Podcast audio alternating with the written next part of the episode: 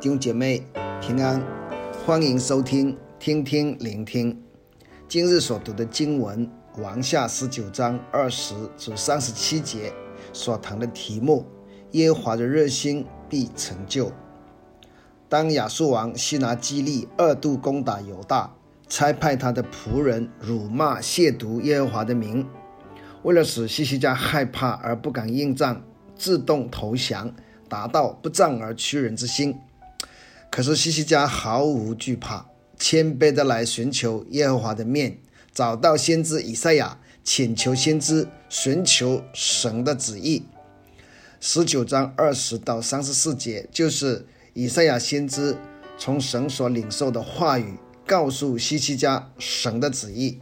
从二十至二十八节看到，西拿基立只是神手里一件工具，指出亚述王其实是神的器皿，神是借着他的强暴成就自己的计划。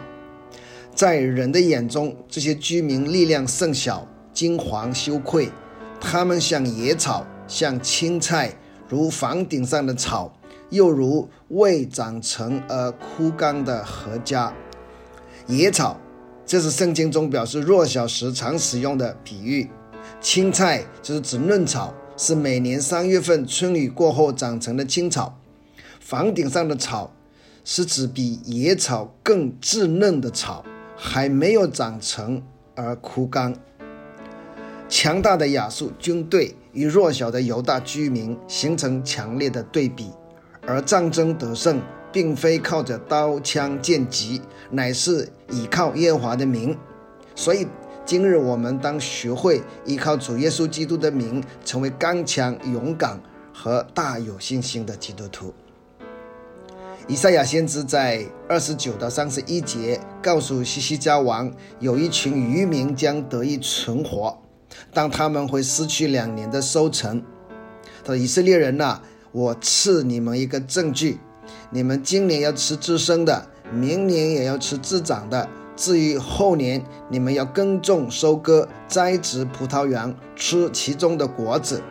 今年的收割和耕种都被战争破坏，所以明年仍要靠野生的粮食，直到后年才能有耕种、收割。所以神应许西西家的祷告有两个预兆。第一个就是要吃自生的。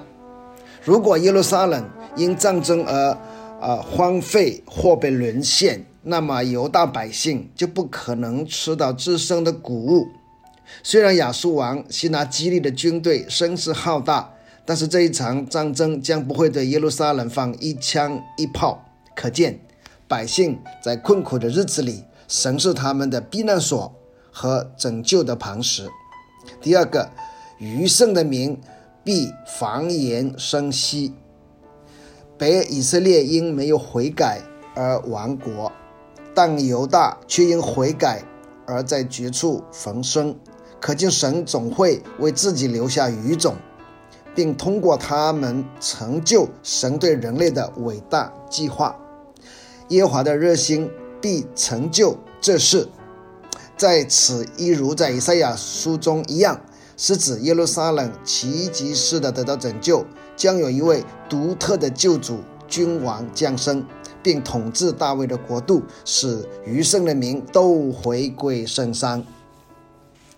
从三十二到三十四节，确定耶路撒冷不会落在亚述人手里。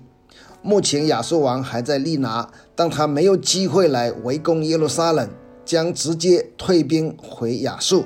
他从哪条路来，必从哪条路回去，必不得来到这城。这是耶和华说的。